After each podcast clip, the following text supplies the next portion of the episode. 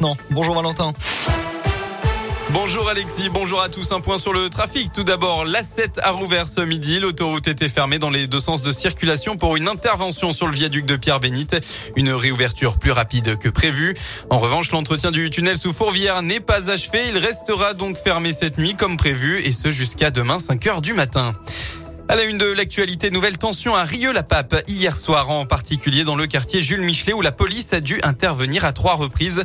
Selon les informations du progrès, un adolescent de 18 ans a tout d'abord été interpellé alors qu'il conduisait une motocross non homologuée. En réaction, un attroupement d'une vingtaine de personnes s'est formé tentant de libérer le mis en cause. L'équipage a pu disperser la foule à l'aide de gaz lacrymogène. Dans la soirée, une patrouille qui tournait dans le quartier a été la cible de projectiles lancés par une vingtaine d'individus. Trois policiers ont été été blessé et un adolescent de 16 ans virulent a été arrêté. Enfin, dans la soirée, toujours selon le quotidien, des affrontements violents ont eu lieu entre une trentaine de jeunes cagoulés et les policiers de la BAC. Trois personnes, trois policiers, pardon, ont été blessés au cours de ces affrontements. Un accident près de Miribel au niveau de la bretelle de sortie sur euh, la 42 en fin de matinée. Une voiture a réalisé une sortie de route pour rejoindre Bourg-en-Bresse avant la barrière de péage de Beno. Heureusement, les cinq occupants de la voiture n'ont été que légèrement blessés.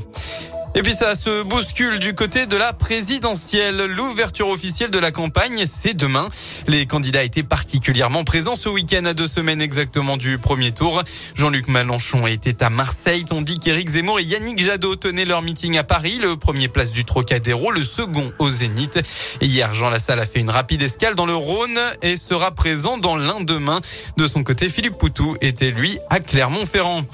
Côté sport, du rugby ce soir, fin de la 21e journée du top 14. Les trois premiers du classement ont remporté leur match hier. Le Loup euh, doit donc gagner. Quatrième, il se déplace sur la pelouse du Stade Toulouse, un sixième. Coup d'envoi à 21h05.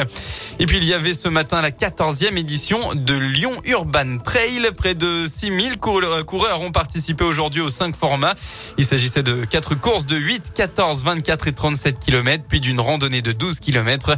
Entre autres, le lyonnais Louane Avinin, 19 ans, s'est imposé sur l'épreuve du 14 km tandis que la lyonnaise Anne-Cécile Thévenot a fini première chez les femmes de l'épreuve Rennes sur le 37 km. Voilà pour l'essentiel de l'actualité. La météo, enfin, pour votre début de semaine dans le département. Eh bien, demain, le temps restera clair, hein, même si le ciel devrait se voiler dans le, en début de soirée par l'ouest. Côté Mercure, similaire à aujourd'hui, avec entre 19 et 21 degrés au maximum de la journée. Concernant la suite de la semaine, j'espère que vous avez profité de votre week-end, puisque les nuages vont dominer dans le Rhône dès mardi, avec le retour de la pluie mercredi. Une perturbation qui devrait continuer jusqu'à au moins samedi prochain. Les températures vont, elles, baisser aussi, avec plus d'une dizaine de degrés perdus en moyenne. Mayenne.